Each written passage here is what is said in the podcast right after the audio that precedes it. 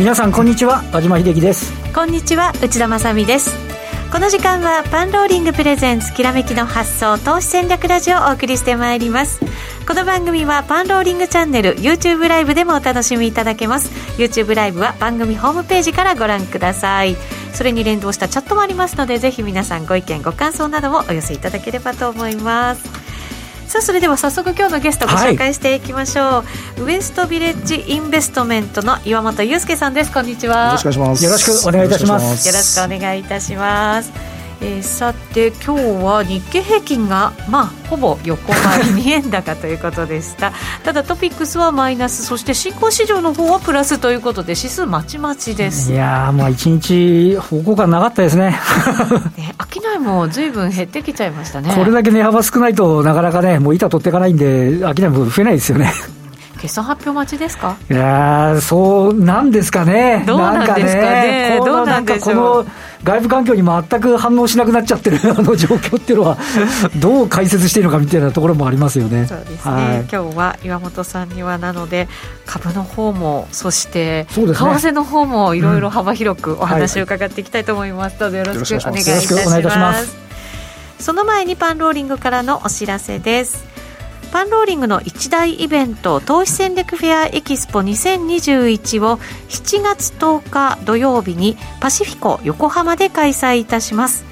当日の多彩な公演に加えまして今年は会場イベントに先駆けて6月26日土曜日から投資戦略フェアオンライン開催も特別に配信予定となっています。あの現場、横浜に来れないという方も多くいらっしゃると思いますので、はい、その方々はこのオンライン活用していただいて、その熱気をね、ね先駆けて。どこからでもね、見ることできますからね。うん、そうですね。はい、えー、先行案内にお申し込みくださった方には、詳細が決まり次第、いち早くご案内させていただきますので、忘れずに先行案内にお申し込みください。また本日のゲスト岩本裕介さんによるユーロドル BP トレードを5月29日土曜日に開催いたします。ユーロドル BP トレンドって今なんだろうと思ってちょっと頭の中がはてなはてなになってますが、はい、B はあの今日お話をするバイアスの B ですね、バイアス、はい、P はあのローソク足のパターンとかをプライスアクションとかプライスパターンとか。いいですね、はい、その P ですね。なるほど なるほど。分かりにくいというちょっとだいぶ悪評なんですけど。そんなことない。今日は分かりやすくなので 解説いただいていこうかと思いますが、はい、えー、そのセミナー5月29日土曜日に開催するということですね。午前のセミナーでは、資金100万円が5年間で7倍になった裁量トレードのロジックを公開します。太っ腹ですね。ロジック公開しちゃうんですね。はい。はい、えー、そして同じく15時からになりますけれども、年率100%の自動売買を開設するアドバンスシステム、売買システム公開セミナーを開催いたします。どちらも現在早期割引中となっていますので、お早めに番組ホームページからお申し込みください。後ほど、この番組内でも伺っていきたいと思います。そ、ね、それでは番組進めていきましょう。この番組は、投資専門出版社として投資戦略フェアを主催するパンローリングの提供でお送りします。さあ、それではまずは和島さんに今日の相場の解説いただきます。日経平均、改めて2円高の29,685円37銭で終わっています。そうですね。まあ、改めてって言いますか、あの、先週のね、海外もニューヨークダウは、あの、連日の史上最高値更新で、まあ、コロナの、ね、ワクチンどんどん打って、あとはまあ住宅の着工件数なんかも順調で、あの経済の、ね、先行き明るいぞ、で一方で、あの10年債の利回りは1.57ぐらいに止まってますから、そうなんです、ちょっとだけ落ちてますかね、うん、非常にあのなんか株式にとってはいい感じに推移してきてるんですけど、東京市場はもう朝からマイナスで始まるというね、あのあので、なんだよ、冴えないなと思っていたら、途中ぐらいからまたプラスに転じるっていう、はい、あの下げも上げもなんか、理屈、あこういう理由ですねみたいなのなかなか言いにくい部分みたいなのがあって、あの、先週もそうなんですよ。ずっとニューヨーク高いんですけど、まるで反応しないですよね。今日は3万円チャレンジだと思って、スタートしても、ちっとも動かないっていう。あの、上値のなんとなく底はかとない重さというか、上値を買ってくれる人がいないっていうか、でも、じゃあ、あのね、あの午前中の途中までは、あの他の媒体なんか見てると、いや、やっぱり新型コロナの感染症拡大出て、じゃあ、下がるのかなと思ったら戻しちゃうわけで。まあなかなかね、押し目もそれなりに買ってくると。これどうなんですか、日本の独自の問題なのか、それともそのお金を大きく入れてくる投資家の問題なのか、需給の問題なのか、一体何でしょうね？いずれも関係してるような感じするんですよね。で、あの今日一つ言えるのは、その中でもあの最終的には、あの全市場の売買代金の中で、マザーズの銘柄2銘柄なんですけど、ランクインしてるんですね。途中、全般の途中まで4銘柄ぐらいあって、あのある意味、全体が地盤沈下してるから、あのマザーズの銘柄とか、ジャスダックの銘柄入ってくるっていうこともあるんですけど、あの場合によっては、個別に関しては、あの物色意欲がそれなりにあるのかなと、今日ちなみにあのマザーズ指数って、大して動いて 6, 6ポイント高ぐらいなんですけど、はい、これでも一応、3月につけた戻り高値は抜けてきてるんですよね。なるほど。で、はい、来年、来週、じゃしました。あの、えっ、ー、と、今月27日で IPO が途切れるんですよ。まあ、あの、一旦、えー、で、またゴールデンウィークの空白期間に入ってくるんで、19のそのマザーズ的に言うと悪化はちょっと織り込んで、その後の動きをちょっと取りに行こうかな、みたいな感触ですとか、まあ、あとは今日一部の売買代金の6番目が気分賞金のところ、一部直接上場案件、もうまるで IPO の時人気なかったんですけど、はい、IPO から1日も下げてないという。あの、それなりになんか物色意欲っていうのが感じられることは感じられるんですよね、インデックス以外のところで。はい。なので、まあね、これで一応、その先ほどの内田さんの話ですけど、決算を待ちたいみたいな話の中で、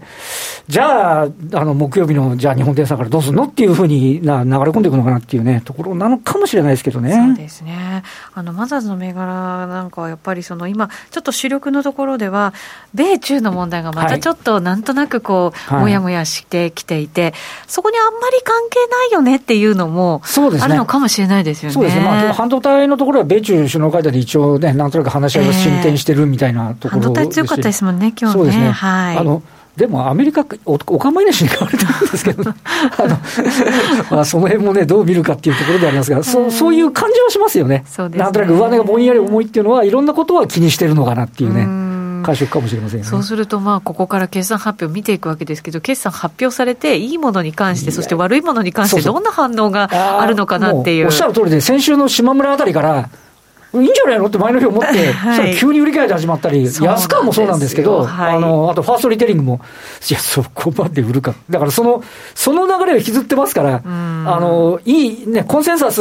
に比べてどうだとかっていうのはありますけど、とりあえずちゃんと反応できるのっていう、特にあの今やグロースって言われるようなその半導体とかハイテクみたいなところっていうのが、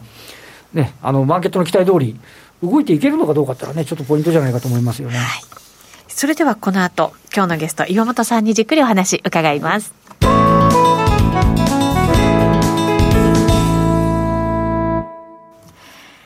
改めて今日お招きしているゲストです。ウエストビレッジインベストメントの岩本祐介さんです。よろしくお願いします。お願いいたします。よろしくお願いします。先ほどもあの、ユーロドル BP トレードというふうに伺いましたけれど、はい、その BP がバイアスとプライスアクションだということをね、うん、まずは知りましたけれど、今日もなんかの様々なそのバイアスを利用してトレードをしていこうということで、お話を伺っていこうと思います。はい、よろしくお願いします。はい。まずは岩本さんがどんな方なのか、というところから伺いましょうか、はい、このコーナーでは初めてですね、そうです。ねそうですよね、はい、スライドの一応2枚目のところに、私はあのウエストビレッジインベストメントという会社に属してるんですけれども、はい、まあ、2005年から始まった会社でして、基本的にはあのシステムトレードの会社、まあ、そのシステム作って、えー、運用する、まあ、いろんなお客さんに使っていただくということをずっとやってきてる会社です、簡単に言ってしまいますと。でまあ、私はもう少し早く、2002年ぐらいからシステムトレード始めてまして、まあ、その時は SP、うん、あのアメリカの SP500 の先物のシステムトレードをやってました。そこがスタートになります、はい、まずはじゃあご自身でやられていて。そうですね。はい、はい。ということなんですね。なんかあのシステムを使ったトレードっていうのも最近なんかずいぶん盛り上がってきてるなって感じはするんですけど、そうですね、特にどうなんですか？あのメタトレーダー MT4 を使ってやってらっしゃる方っていうのは非常に多いのかなと思いますね。はい、まあ、私はあのそもそもトレードステーションというアメリカのソフトウェアずっと使ってやってましたんで、はい、まあ、そっちの方が中心なんですけれども、またね、そうですね、FX なんかを中心にして、うん、システムやってらっしゃる方は結構多いですね。はい、はい、では、えっと、本論の方にですね、入らせていただこうと思うんですけれども、まあ、あの3枚目の方は、えっと、3ページ目のスライドの方は、えっと、資料に関する注意事項ということで、まあ、こんな形のことで検証、まあ、今日皆さんにあの検証の結果をちょっとご紹介しようと思ってるんですけれども、はい、その検証にあたってどういうことをやりました、どういう前提ですなんていう話をちょっと書いておきましたんで、えー、ここはちょっとご覧に、後で興味ある方はご覧になっていただければいいのかなと思っております。あの一言だけ言うと、あのデータの期間がですね、2016年の7月の16日からという非常に中途半端なあの時から始めてるんですけれども、はい、これあの日経225ですとかトピック先物が、えーと、取引時間が変わったところですね、8時45分スタートのに変わったところなんですよ。なので、それを私はちょっと注意をして、検証なんかを行っています。うん、で、あの、今度4枚目の方なんですけれども、あの、日中の日経225の先物の傾向ということで、まずあの、バイアスというものをですね、今日、あの、いろいろな相場でご紹介していこうかなと思っています。あの、バイアスというのは、簡単に申し上げると、まあ、傾向ですね、はい、その市場の独特の傾向みたいなものを思って考えていただければよろしいかなと。まあ、例えば上がりやすいとか下がりやすいとか、はい、それは私はあの1日を通してどういう相場になりやすいのかということをあの必ずシステム作ったりするときには検証していきます。この時間にはこんな商いがありそうだぞみたいな、ね。はい、スタートはどんな形で始まるとど。うなりやすいとかっていった検証を結構やりますね、はい、あの有名な方ではラリー・ウィリアムズという方が有名だと思うんですけれども、はい、彼はあのラリーは例えば曜日とかあとは月の何日に変わりやすいとか上がりやすいとかっていうのをやってらっしゃると思うんですけど、アノマリー的なそうですね、はい、私の方はあの基本的にデイトレでやるのであの1日の動きがどうなりやすいかっていうことをやったりします。でも確かになんか機関投資家はこの時間になんか 入れてとかってありそうですよね。でそこでですね、4枚目と5枚目のところで、まあ、まず日経225の先物の傾向をちょっと見たんですけども、えっと、まず4枚目のスライド、えー、赤字で書いてある部分なんですが、日経225の先物が前日日中終値、まあ、15時15分よりも、はい、今日の始まり、当日の始まり8時45分が高く始まった時と、うん、これないと無視ですね、はい、15時15分よりも寄り付きが高かった時、で、グラフの見方はですね、ちょっと分かりにくいと思うので、この後説明させていただくことにしまして、次ちょっと5枚目を見ていただきたいんですが、えー、今度5枚目のスライドは逆です。あの、前日の日中の終値よりも、当日の初めの8時45分が安く始まった時、うん、まあ、あの、今日のトピックスみたいな感じですかね。あの、前日の日中の終値より、えー、と当日の初めが安く始まった時。で、これの比較をちょっとしてみようと。要は高が始まった時安く始まった時に日経225の先物がどういう動きになりやすいのかということをちょっと検証しました、はい、でこのグラフの見方ですがちょっと分かりにくいと思うので今度6枚目のスライドに行っていただきまして、はい、えー、この後もですねこんなグラフがたくさん出てくるので、はい、ここだけちょっと注意して、えー、聞いていただけるとよろしいかなと思うんですけれども6枚目のスライドの特に図の見方の1というところがですね重要になります、でまず9時ちょうどに条件に従って買いを行います、うん、今ですと高く始まるか安く始まるかという条件に従って9時に買います、はい、でその後どういうことをやるかと言いますとこれ5分足でちょっと検証しまししてますんで9時5分にもう決済しちゃいます。でその時の1回あたりの平均損益が1本目のえーと、棒グラフになりますと、うん、でそれ例えばですね、えっと、戻っていただいて4枚目のスライドのところに戻っていただきますと、最初のところがちょっと図あの図がちっちゃくて見づらいかと思うんですけれども、9時5分と書いてあるところがあると思うんですよ。で、これがですね、棒グラフが0よりも下、マイナスの方向にいってるってことが分かると思うんですよ。で、これ何意味してるかというと、9時に売買し、買って、9時5分に売ったとしたら、マイナスになってると、うん、平均的にはですよ、はい、あくまでも平均的には毎日毎日そうなるというわけではなくてえー、その2016年7月以降の中でこういう条件を備えたときに平均的にはマイナスの方に行くと。うん、で、引き続き、今度行ったり来たりして申し訳ないんですが、もう一回6枚目のところに戻っていただきまして、9時5分の次、じゃあ次の場は9時10分に決済した場合、次は9時15分に決済した場合という形で、5分ごとに決済時間を伸ばしていきます。うん、15時まで。つまり、どういうこと言ってるかというと、9時に買って、一番最初のバーは9時5分に売る。2本目のバーは9時に買って9時10分に売る、うん、3本目のバーは9時に買って9時15分に売るという形で起点はあくまでも9時なんですけれども、それをどんどんどんどん5分ごとに15時まで伸ばしていったものが4枚目と5枚目のスライドの日経225の流れということになります。つまり、ちょうどその4枚目のグラフのゼロの地点というのが9時。はい、で、それよりも上に行っていれば、9時よりも高かったということです。下に行っていれば9時よりも低かったということです。そういう目でご覧いただきますと、4枚目のスライドは、日経225の先物というのは、高く始まったときは、比較的午前中は売られる傾向にあるということがわかります。で、昼5場ぐらいですね、5場ぐらいになり始めてくると、今度その棒グラフというのがどんどんどんどん上に伸びていってるということが分かります。はい、つまりどういうことを言いたいかというと、9時にスタートして、午前中というのが高く始まると、やっぱり売られる傾向があって、で昼あたりからあの上昇の方向にも行くということを、これは意味しているということになりますなるほど、そうすると、じゃあ、買ったものを午後になって、そうですね。手じまえばいい。なんでこういう動きになるのかっていうと、はい、やっぱり寄り付きで、多分前、まあ、高く始まってますから、はい、前日の買った人たちが、利食い売りで売ったりする傾向というのが出るんじゃないかと、うん、まあ、それ以外にもいろいろな要因はあると思うんですけれども、基本的に高く始まると、初めは遅い方向にある。なので、これは株やってらっしゃる方も応用できて、まあ、要は高く始まったからすぐ買い付くっていうのは、やっぱりあんまりいい手ではない。なるほど。動きについてちゃだめよっていうことですか。とりあえず押しを待った方が、まあ、毎日そうなるわけではないですけれども、押しを待った方がやっぱりいいんだよっていう、1日ベースで考えてもこんな動きになっているという。ことが分かります。で5枚目のスライドの方は今度逆でして安く始まった時どうなってるかっていうことなんですけど、うん、これはじゃあどうなるかっていうと最初めプラスの方向にいってるということがわかります。つまり安く始まった時は最初戻っちゃう。うん、で、やがてまた午後にかけて下がる方向にいっているということがわかります。つまり先ほどの高く始まった時と全く逆の動きをしているということがわかります。つまり225の先物のまず特徴としては、高く始まるとまず売られて、安く始まると戻る方向にあるという、逆張り的な傾向というのが結構強いんだなということが、まずここでわかると。だから先物やってらっしゃる方も、あの株やってらっしゃる方も、まずこういう動きみたいのを認識していただいた上で、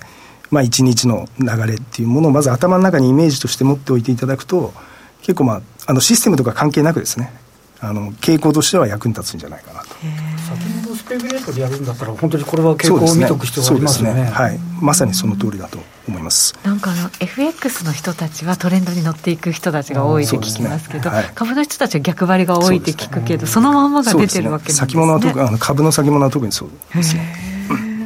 でどんどんちょっと流れを、見ていきたいんですけども、はい、ここまできちっと押さえておいていただければ、あとはですね、スムーズに ご理解いただけると思うんですけれども、どはい、7枚目と8枚目のスライドなんですけれども、同じことをですね、このトピックスで、トピックスの先物でやったものが7ページ目、8ページ目になります。えっ、と、7ページ目のスライドの方が高く始まったとき。8枚,、えー、と8枚目のスライドの方が安く始まった時です、うん、そうしますと日経225の先物よりもさらにその傾向が強く出ているということが分かりますなのであの日経225よりも多分トピックスの方が、まあ、このデータだけでちょっと言い切ることはできないかもしれませんが逆張りの傾向というのは強いんじゃないかなというのは見て取れるのかなと思っています。むしろやっぱり違いがあるんですね。若干ありますね、トピックスそうですね。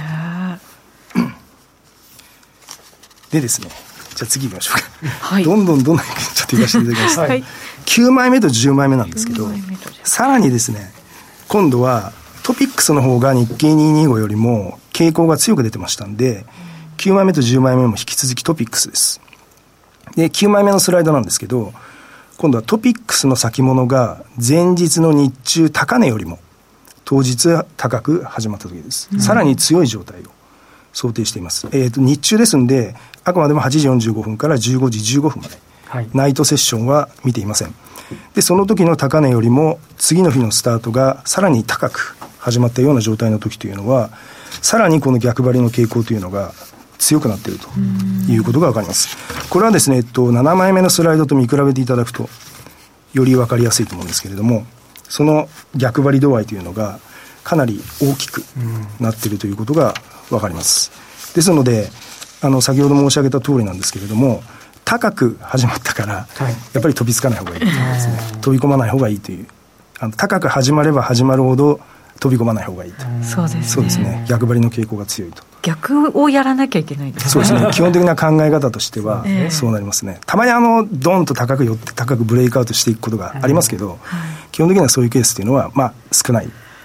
ということになります。で、10枚目。今度はじゃあ前日安値よりも低く始まった時、えー、非常に弱く始まった時ですね。この時に、おそらく投資家の人たちはみんな、あ、どうしようっていう話になってきたりするのかなと思うんですけれども、うん、このトピックス先物の動きで見ると、高くなってる。どんどんどんどん高くなっていってるということが分かります。つまり買い戻しの動きかもしれませんし、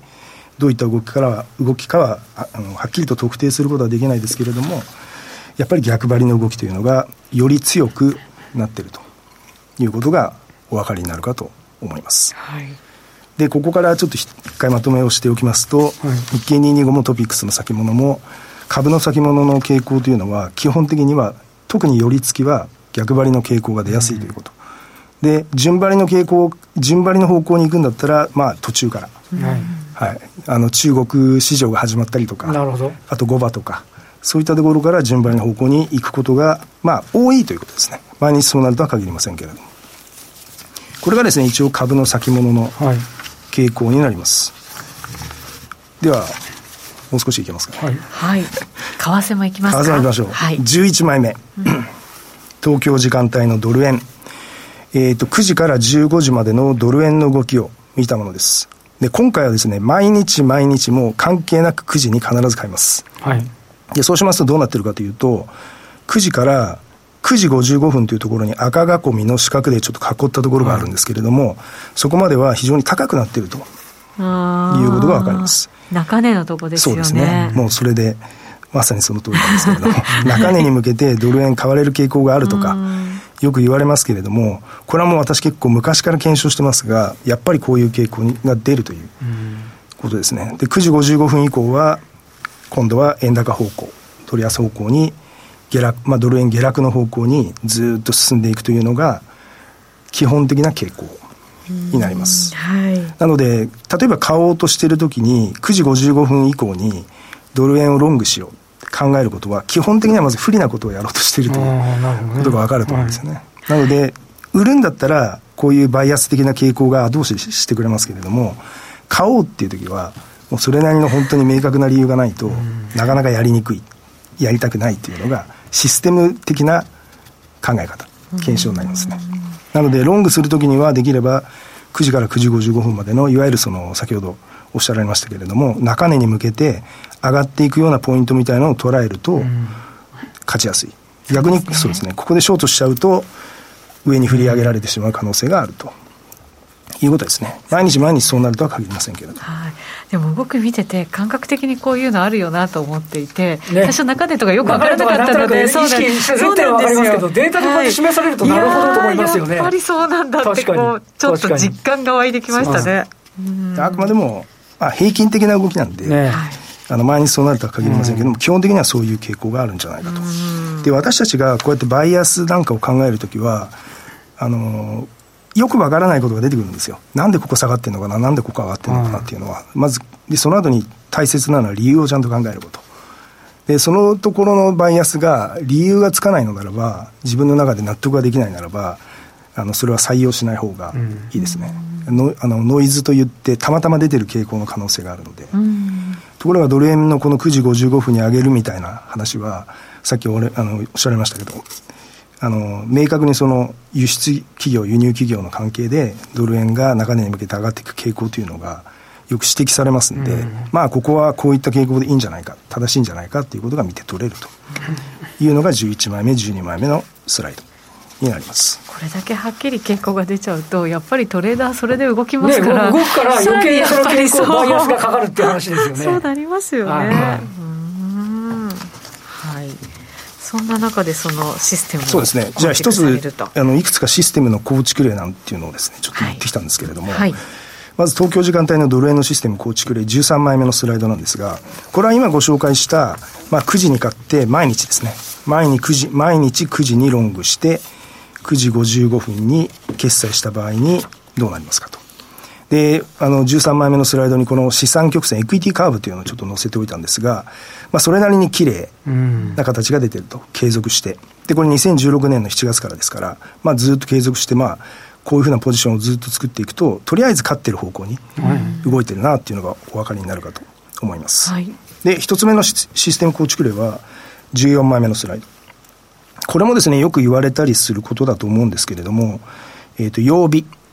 えっ、ー、と、ラリー・ウィリアムズがよくやるって話をちょっと先ほどさせていただきましたが、はい、月曜日から金曜日までの間で、成績にその相違っていうのがあるんだろうかということをちょっと見たのが、14枚目のスライドです。これずっと同じことをやる、やり続けてってことですよね。ね毎日ですね。はい、で、見ていただくと分かりやすいのが金曜日。めあのかなり成績がいい本当ですねっていうのが分かりますね。本当 ですのでこれもよく本とかネット動画で書いてありますけど金曜日ってやっぱり土日挟んで、えー、輸出企業の行動なんかのパターンが変わってくる可能性があるのでこういったところにそういった明確な、あのー、バイアスみたいなのが出てるのかなというふうに感じています。月曜日から木曜日はちょっとこれだけだとちょっと何とも判断しにくいなと思いますね。木曜日ちょっと成績悪いんですけれどもこれはこれで、うん、この期間の、まあ、たまたまこうなったのかなっていうふうにも捉えられますし、もしかしたら何かあるかあのかある可能性もあるということですね。これはっきり出たところだけやればいいわけですね、ね結局ね。そうですね。金曜日なんでやるのかっていうのがきちっと理由がつけば、はい、金曜日ごとに必ずやるという、あのシステムも当然考えられると。はい、いうことですね。興味深いですね。はい、わかりました。この後のところは、延長戦で、ね、はい、お話伺っていこうと思います。えー、今日もすごい興味深いデータをはっきりと目の前に突きつけてくださっている 山本さんですけれども、えー、5月29日土曜日にですねユーロドル BP トレードというこれセミナーを開催されるということでございます、はい、午前のセミナーでは資金100万円が5年間で7倍になったという裁量トレードのロジックを公開します。同じく15日15時ですね15時からはえー、年率100%の自動売買を開設するアドバンスシステム売買システム公開セミナーを開催されるということで1日で2本立てになってるんですね。すねはい、はい、どちらも現在早期割引中ということでございますのでお早めに番組ホームページからお申し込みいただきたいと思います。裁量でも資金が7倍になっていて、で自動売買の方は年率100%和島さんすごくないですか？すごいですね。今のなんか安定したここっていうのにねベットすればなんかいけそうな感じもしますよね。まあちょっとこれ、ね、ぜひ聞いてみたいですねセミナーね。はいデータってすごいんだなと思ったり、またそれを発見されるっていうのもねまたすごいなと思います。そんな秘訣なども教えてくださるんではないかなと思いますので、はい、ぜひぜひこちらですね番組ホームページからお申し込みいただきたいと思います。